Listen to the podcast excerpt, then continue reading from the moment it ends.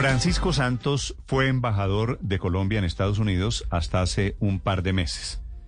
Regresó después de ser embajador y su nombre ha sido vinculado por algunas personas en el tema de centros poblados. Señor eh, doctor Francisco Santos, buenos días. Muy buenos días. Eh, ¿Cómo está usted y todos los oyentes? Bien, eh, doctor Santos, ¿qué tiene que ver usted en el tema de centros poblados?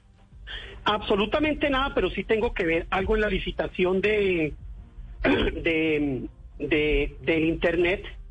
Eh, tuve muchísimas llamadas con la ministra, entre otras porque parte del papel de un embajador es resolverle problemas a las empresas americanas. A esta empresa yo la conocí, Hughes Corporation, que no son unos pintados en la pared, son una de las más grandes empresas de satélites del mundo, cambiaron su modelo de negocio de satélites a a, información celular digital.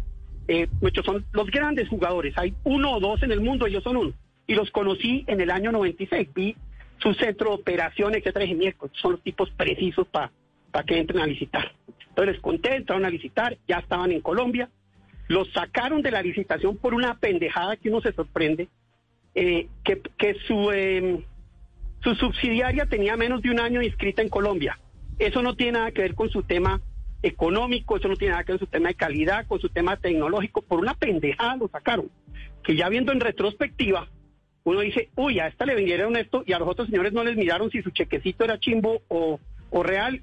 Y yo me quedé con esa sensación porque fueron múltiples llamadas de la embajada mía y de mi gente al ministerio diciéndoles, por favor no lo saquen.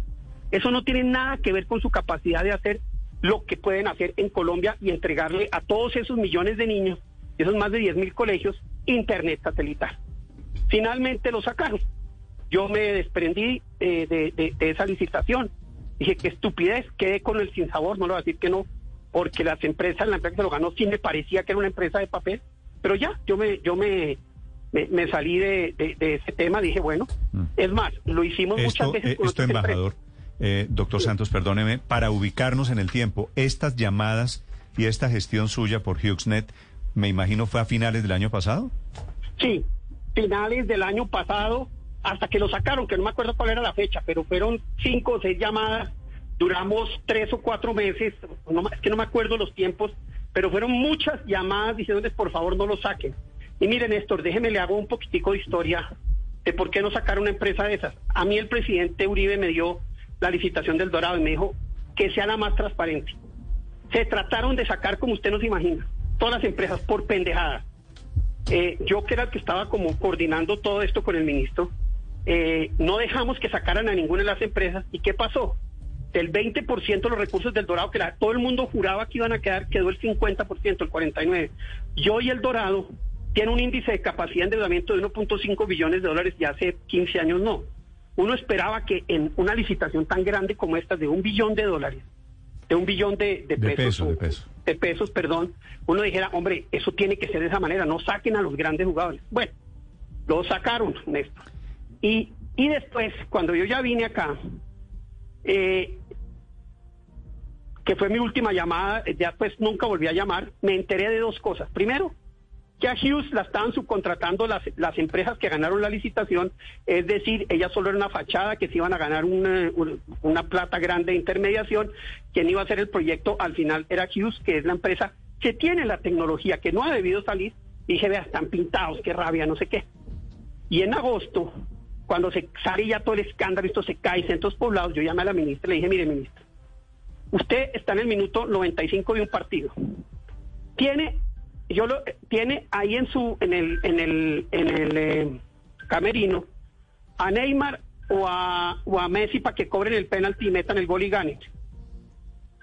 Y entonces no, no se la se, le dicen bueno que lo cobre Borja.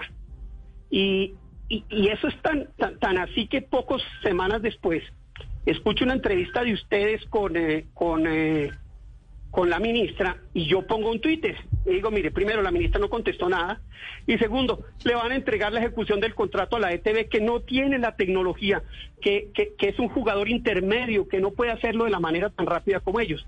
Entonces lo mío no es y no tengo nada que ver con Hughes. Hablemos, hablemos un poquito de sus llamadas, porque estamos en etapa de macartizar, de castigar a todo el que llamó para, para tener algo de velas en este entierro. Usted, porque usted era el embajador de Colombia en Estados Unidos. ¿Es normal que el embajador llame a hacer lobby en favor de una empresa norteamericana en un contrato de esta naturaleza? Primero lo que hicimos es que no lo sacaran por una pendejada, no hicimos lobbying a favor de, es decir, los déjenlos competir. Lo hicimos para varias empresas que nos llamaban y nos decían, mire, los pliegos de peticiones tienen esto y esto y esto, y esto no es lógico, y, y, y, y era mirando que fuera un asunto lógico. Que Hughes Corporation, que ya estaba operando, que hacía negocios en Colombia, eh, su subsidiaria solo tuviera un año de, inscrita en la superintendencia, no sé en cuáles, pues no me parece que sea un, un tema de fondo en términos de calidad o en términos de, de capacidad financiera de presentarse a la licitación. Lo nuestro era darle a, los, a las empresas todas las garantías posibles de que compitieran. No hacíamos lobbying de que se lo ganaran, no hacíamos lobbying, hacíamos lobbying de que no lo sacaran, porque usted sabe mejor que nadie en esto que a veces en esos detalles es donde está el demonio. En esos detalles es como sacan a las, a las empresas. Lo hicimos igual con otra empresa que nos fue mejor, que era una empresa de tecnología para una licitación de, de también grande, de 200 o 300 millones de dólares, con, eh, ¿cómo se llamaba? Eh, eh, con, bueno, no, no, me acuerdo ahorita, yo, déjeme, yo lo voy recordando, pero, pero sí cambiaron y los tipos al final perdieron y nos dijeron, ¿sabe qué? Muchas gracias. Nos permitieron competir y perdimos. Nosotros lo único que quería era que nos dejaran competir. Esa es la labor de una embajada, entre otras, porque si usted no hace eso, usted lo que empieza a tener son problemas irritantes muy fuertes que van al USTR, ¿Usted cree, que empiezan a crecer y generan un problema político muy grande. ¿Usted cree que los que sacaron en el Ministerio de Comunicaciones a HughesNet, que es esta empresa, es cierto, es gigante en los Estados Unidos, lo hicieron por razones de corrupción? Es decir, ¿querían sacarla para meter a centros poblados? ¿Usted me pregunta a mí? Sí. Uy, carajo, difícil porque porque no tengo pruebas, pero pero pero como decía nuestro gran amigo eh, me suena, me suena. Porque es que mm. usted no saca a un jugador de esos de una licitación donde ellos son precisamente los que están más. ¿Y usted cree, y usted cree que detrás de eso estaba Karen Abudinen? No, no sé. Mire, mire, le quiero ser sincero, Néstor, no sé. Eh, eh, no creo, no, no tengo ninguna prueba, pero lo que sí creo, y, y, por eso fue que yo después me pronuncié tan fuerte frente al tema de su permanencia en el cargo, eh, e inclusive tuve una discusión con el presidente que se queda entre los dos sobre este tema, una discusión muy fuerte, eh, porque sí creo que en un caso de estos uno tiene que asumir la responsabilidad política. Y la responsabilidad política de un ministro es que si se cae la licitación más grande que tiene su ministerio por una corrupción tan grande como la que salió, pues uno se tiene que ir. Y le hubieran hecho un bien porque se hubiera podido defender mucho mejor desde afuera. Eh, pero bueno, eso ya es agua que pasó debajo del, río, pero para mí lo importante es, es ese lo que usted dice, que no macarticen porque, porque el trabajo de un embajador es ese. Y lo segundo fue una llamada de un ciudadano diciéndole a la ministra, ay ministra, por favor, póngame Neymar a, a patear el penalti. Es más, la carta de la embajada, que, yo no le mencioné nada de gestión ni nada, porque yo no, yo no estaba metido en el fondo en esos temas. Pero no, no, me, no, me queda claro, señor Santos, su preocupación tan insistente frente al tema. Porque usted, como ciudadano preocupado, ¿qué hace usted llamando a la, a la, a la ministra TIC? Si usted ya no es embajador, ¿por qué sigue intercediendo por una empresa para que le cedan el contrato? ¿Cuál es el interés? No, es para que vea, Ricardo, no es porque le cedieran el contrato, es para que lo tuvieran en cuenta en, la que iban en lo que iba a pasar después. Si usted tiene a Neymar y se lo regalan y usted dice, no sabe qué, yo prefiero poner a Borja a cobrar el penalti y que los niños de Colombia entonces tengan internet de quinta categoría y no y no Neymar que cobre el penalti o Messi que cobre el penalti, que es tecnología de punta. es, decir, Fue, una preocupación desinteresada. fue, una preocupación desinteresada. Usted llamó simplemente como ex embajador a decirle a la ministra, por favor. No, como, eh, pero, perdóneme, Pacho, a ver, hago una precisión. A ver, yo, yo pongo, pongo en preguntas lo que le dice Ospina. Como en este país hemos visto casos, Pacho, usted lo sabe porque usted fue periodista, usted estuvo sentado en una mesa como esta en la que yo estoy. Usted dice, bueno, esa llamada de Pacho Santos, o no le pongamos Pacho Santos, la llamada de fulanito de tal. No, no, Pacho Santos. metiéndose, metiéndose en un contrato. De, estas llamadas ha, habido muchas en la historia de la contratación en Colombia, ¿cierto? Sí, sí. Y ha habido muchas, pues que son sospechosas, que no son gratis, digamos. Sí, sí. Con el mayor respeto. ¿cómo hacemos para saber cuál es el límite entre una llamada de un embajador o un ex embajador haciendo lobby por una empresa, queriendo que a la empresa no la saquen, por más Neymar que sea, o a una empresa que puede ser un jugador de tercer nivel. Pero en ambas, en ambas, pues hay unos procedimientos y para ambas hay unos, unos procesos, ¿no? Sí, pero mire, dos, yo diría tres cosas que uno toca, que sumar a, a, esa, a esa pregunta. Lo primero es que eh, los embajadores hacen ese trabajo siempre, y es que a las empresas americanas no las saquen por motivos A, B o C o D, y que no sean, y que sean motivos, digamos, que de verdad tengan peso y les permitan competir. Eso es una labor que hacen los embajadores. No sé si embajadores anteriores lo hicieron, yo sí lo hice. Y lo hice porque para pero, mayor Pero señor Santos, esa, eso, eso es una tarea que debería ser y de hecho hizo el embajador Goldberg porque son empresas estadounidenses. Es normal que un embajador de Colombia en Estados Unidos haga lobby por las empresas estadounidenses en Colombia. También, como lo como hice yo lobby por empresas colombianas en... Eh, ah, no, pero es que es así su función. El embajador colombiano tiene que hacerlo hoy por las empresas colombianas en Estados Unidos. Pero mire, le digo una cosa. Sí, perfecto, pero, pero usted con la pregunta genera sospecha. Lo que yo le digo es que usted cuando genera y sacan las empresas de estas, y por eso le doy el otro, el otro, el otro ejemplo, que después, después le cuento cómo, es que no me acuerdo, eh, eh, donde perdieron y nos dijeron, oiga, lo único que queríamos era poder participar, pero nos querían sacar por una pendejada. Y pudieron participar y perdieron. Lo uno lo que hace es hasta el punto de decir, ministra, tenemos este problema. Este problema tiene este y este y este. Por favor, investigue si se puede adaptar la licitación o si, se, o si es una cosa irreparable en una licitación o no. Esto era un tema para mí que era subsanable porque me tocó hacerlo en una licitación de tan grande como esta o quizás más eh, en El Dorado. Eh, y generó además grandes servicios para El Dorado para los usuarios y para el Estado. Claro, no, pero, pero, Pacho, le preguntaba... En este caso era igual. Le preguntaba, digo, ¿cuál es el límite entre una gestión permitida y una no permitida? Es decir, porque por otro lado me estoy preguntando, ¿usted cree que el embajador Goldberg o el embajador norteamericano en Bogotá llama a una firma que está haciendo una licitación a decir, oiga, de Colombia están aplicando una licitación unos señores que se llaman cualquiera, centros poblados o, o cielo azul? ¿Y, ¿Y, el embajador Goldberg llama a Estados Unidos a defender intereses colombianos en Estados Unidos? Cuando tiene que ser sí, lo han hecho. Cuando tienen que ser sí, y lo han hecho. Cuando existen aberraciones en un proceso de contratación, nos sacan eso sí, y lo han hecho. No es, o sea, es que uno no, pero primero es que uno lo hace sobre la mesa. Esto no es una llamada clandestina. Eh, es más, lo estoy reconociendo de frente y esa es parte de la labor de aquí para allá y de allá para acá. Uno qué estaba pensando yo y qué, qué, y, qué fue lo que Hughes me pidió. Y, le repito, yo no tengo contrato con Hughes, yo no he hablado con ellos, yo no, yo lo que vi es, este es el espacio ideal para que 10 mil colegios y fácilmente, pongámosle mil, seis, tres, cuatro millones de niños tengan el mejor internet del mundo, porque fui y lo vi con mis propios ojos. Entonces, cuando uno le preocupa el país y le preocupan los niños y le preocupa que eso se dé, pues uno trata de que esa empresa pueda competir. Y eso fue lo que tratamos. Y al final, cuando yo la llamé ya como un ciudadano, que muy quería que me hubiera pasado, le dije, por Dios, no sé qué van a hacer con ese contrato, pero mire, Hughes Corporation es la empresa, están subcontratando con ella, van a subcontratar con ella. Si ustedes quieren que, que, esto salga bien, piensen qué se puede hacer con esa empresa. Yo, yo, yo ya no tenía nada que ver, ni soy, ni, Es más, en la conversación que tuve ayer con, con Ricardo, que ayer hablamos bastante por eso el trío de hoy me deja como, ay, otro nombre, como generando sospecha, eh, eh, en donde le expliqué todo. Eh, pocas semanas después, ustedes hablan con la ministra de Blue y digo exactamente lo que estoy diciendo acá. Van a contratar a la ETV a que ejecute este programa, que no es uno de los grandes jugadores en esto, que se va a enredar y mi única intención es pensar en todos esos niños que se van a quedar. Señor Santos, yo... Y eso es un error, listo, está bien, culpable, guilty as charged. Si es un error pensar en el servicio, perfecto. Yo sigo, yo sigo, sigo sin entender su preocupación por este asunto. Sigo sin entenderla por, por varias razones.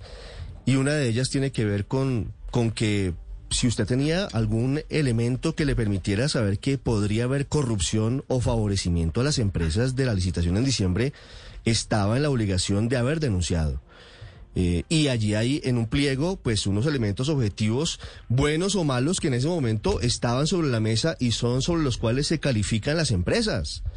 Es normal que un embajador diga, tengan en cuenta aquí a HughesNet, no tengan en cuenta esos puntajes y métanlo porque es la mejor empresa. ¿Eso es normal, señor Santos? eh, doctor Ricardo, usted le metieron los deditos en la boca, no fue por puntajes, fue por un documento, un documento en el cual eh, la empresa, su, su, su, ¿cómo se llama? Su, su documento, es que ni siquiera pudieron Bueno, por un documento, pero ¿es normal que eso pase? Es decir, en la licitación hay unos elementos objetivos. ¿Es normal que un embajador llame a interceder por una empresa cuando en la licitación están los términos objetivos? Más allá de que eh, sean o no sean los adecuados. Mire, mire, le digo una cosa, los términos objetivos... se lo ganaron a punta de corrupción también. Pero si había corrupción, pues debió haberlo denunciado. Sí, pero yo no sabía. Yo, yo lo que estaba mirando era que sacaran a una empresa y dije, por favor... Lucky Land Casino, asking people, what's the weirdest place you've gotten lucky? Lucky? In line at the deli, I guess? Aha, in my dentist's office. More than once, actually. Do I have to say? Yes, you do. In the car before my kids' PTA meeting. Really? Yes. Excuse me, what's the weirdest place you've gotten lucky? I never win and tell. Well, there you have it. You can get lucky anywhere playing at LuckyLandSlots.com. Play for free right now. Are you feeling lucky? No purchase necessary. Void where prohibited by law. 18 plus. Terms and conditions apply. See website for details. No lo saquen no una empresa de perico los palotes, no, no centros poblados, una empresa de billones de dólares en en el mejor servicio de Internet satelital que he conocido. O sea, no estamos hablando acá de, ay, ayúdele a Emilio Tapia. No, no, no, no, no, no, no. Aquí estamos con una multinacional gigante y mi único interés era que los tres o cuatro millones de niños tengan servicio de Internet en su colegio. Eso lo hice desde la embajada para que no sacaran una empresa eh, y siguiendo el conducto regular. Y cuando me dijeron, no, señor, aquí eh, no pudo participar porque la empresa, porque eso, eh, porque eh, que Hughes Corporation Colombia tenga menos de un año de, inscrita en no sé qué registro es un tema absolutamente imposible de arreglar, me parece absurdo. Para eso son los comentarios y para ese proceso. Y fue durante el proceso de comentarios eh, y yo ya después me desprendí de eso. Cuando ya me dijeron en el, ministerio, no, no se pudo meter a Hughes Corporation, bueno, listo, lo sacaron, se perdió esa pelea. Porque mm. hasta ahí va mi trabajo frente al ministerio y frente a quienes tienen eh, la la obligación de mirar esos temas y de tomar objetivamente una decisión. Mm. Eh, pero siempre fue, ojo, Ricardo, siempre fue pensando en que era uno de los grandes jugadores hechos perfectos para ese contrato. ¿Aún en contra de empresas nacionales? Porque usted termina intercediendo por HughesNet contra ETV, por ejemplo. No, no, no, no, no. Eh, eh, lo que le digo, lo que le digo, mire, y Centros Poblados es una gran empresa nacional. Ahí puede haber hecho uno de eso, ¿no? Y yo creo que los que hicieron entonces lobbying con, por centros. No, pero es que en agosto, en agosto, señor Santos, usted dice que ETV que no, que ETV no tiene las características para ejecutar el contrato. Sí, cuando ya, ya, absolutamente. ya lo habían Entonces, usted, usted termina, usted termina haciendo lobby a favor de una empresa estadounidense contra una empresa colombiana. ¿Sabe qué le digo? Yo termino haciendo lobby a favor de los niños que van a recibir ese servicio. Ese es mi lobby. Hmm. Ese, no le ponga ninguna intención en mi lobbying es que vi lo que tenían, entiendo lo que hacen y digo, ay, por amor a Dios, si tiene a Neymar, déjelo cobrar. Señor está bien. ETV, ETV no es Borja, sino es eh, Falcao. Listo, está bien. Yo sé que Falcao tiene 70% de probabilidades de meter el penalti, pues que Neymar tiene el 95%. Era eso. Señor Santos, pero escuchándolo, eh, escuchando su relato de lo que fue esas conversaciones, de lo que fueron esas llamadas a la ministra Budinem, queda la sensación de que usted llamó a, intervenir o a mediar para que se hiciera esa sesión y me queda la duda sobre su frase, por favor, no lo saquen. ¿Usted no cree que hay un interés indebido en este contrato y un tráfico de influencias? No, no señora, por varias razones. Por uno, porque decirle no lo saques, déjelos competir déjelos competir en una licitación abierta. No los saque por una pendejada que no tiene nada que ver con su capacidad técnica o su capacidad financiera o su capacidad en todo sentido.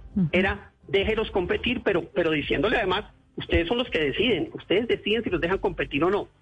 Sí, Pacho, sobre... Y, esto, pero espérate, déjame te termino. y, y, y esto no, no viene de una, sino que yo estuve en la empresa y la vi y me di cuenta que era perfecto para este tema.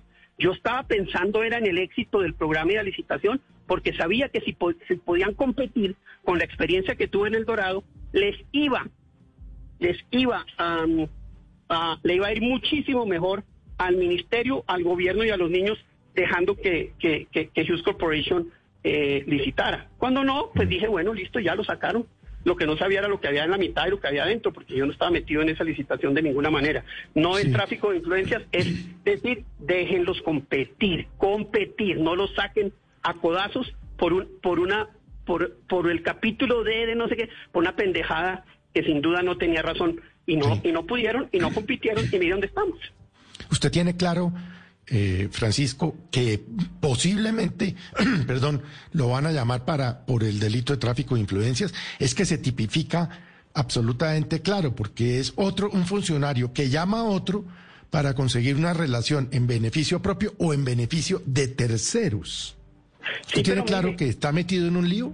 No, no, no, no, no, no. Tengo clarísimo que no estoy metido en un lío porque tenemos las cartas, tenemos la llamada, porque lo hicimos de manera transparente. Dijimos, mire, Señora ministra, aquí Chius Corporation pues dice que lo están sacando por A, B y C. Por a. Pero es que el tráfico de influencias no dice que si se hace de manera transparente no es delito. No, no, no, no, no, no, no, no, es que está toda la comunicación y está todo, Felipe. Eso a mí no me preocupa porque porque porque ahí no se no se le no se le no, no se utilizó cualquier cosa, sino se fue al conducto regular para que entendieran que había una inquietud muy importante de una empresa, gran empresa jugadora, que ellos decidieran, que ellos decidieron, es más, decidieron en contra eh, y no los dejaron meter. Y nosotros dijimos, listo.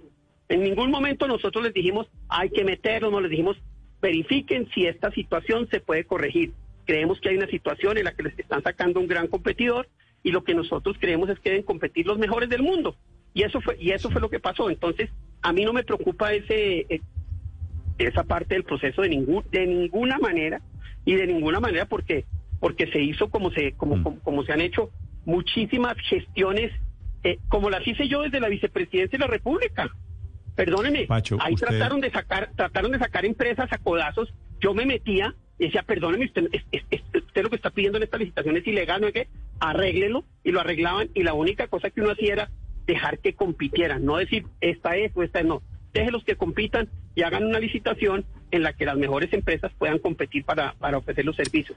Eso no es eso no es tráfico de influencias, tráfico eh, no es tráfico de influencias de ninguna manera, es buscar la manera de ser un estado más transparente, mucho más efectivo y donde la competencia en licitaciones produzca resultados positivos y no los negativos que hoy tenemos. Y estoy de acuerdo con usted en esto. Eh, eh, estoy de macartizar de esa manera eh, tiene una, digamos, tiene una... Eso quiero... están persiguiendo a los buenos y los malos tranquilos salen de la cárcel y siguen y siguen haciendo contratos. Mm. Y eso me parece que es negativo para el país y no es bueno. Sí, pero, eh, pero, no hablando de mí, no hablando de mí, sino hablando de... Sí, dije que, que no se puede macartizar, pero ojo que estamos en, en el tema de Benedetti. Fíjese que ayer usted dio escuchar... Ah, yo no tengo idea del tema de Benedetti. Benedetti, a mí no me metan en eso, Benedetti, Benedetti está acusado hoy por lo mismo, por llamar en condición de senador hablar del contrato. Entonces, ahí hay unos límites que tienen los funcionarios públicos, pero también los particulares.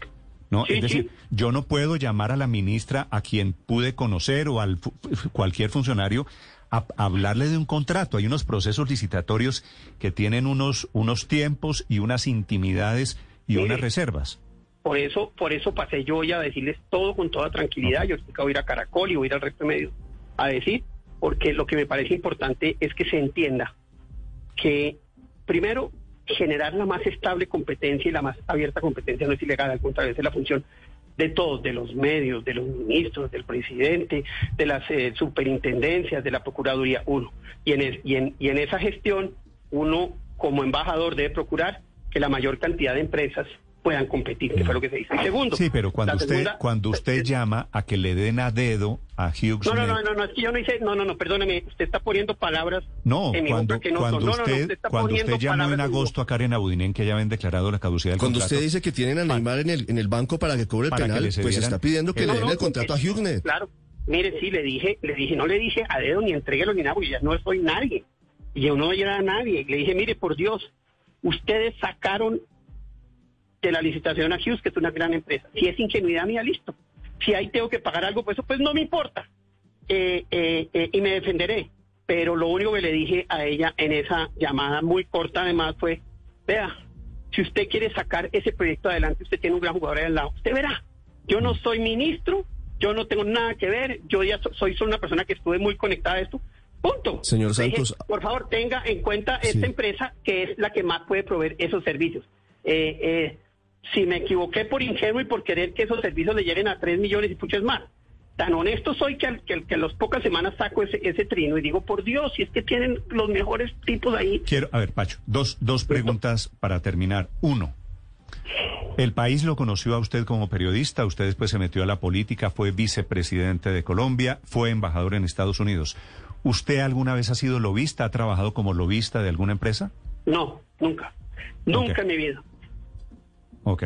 Y segunda pregunta, ¿qué tiene que ver esto que le pasó a usted con HughesNet con el hecho de que su hijo, que es parlamentario del Centro Democrático, que es el partido que gobierna Colombia, también hubiera estado contra la ministra Karen Abudinen?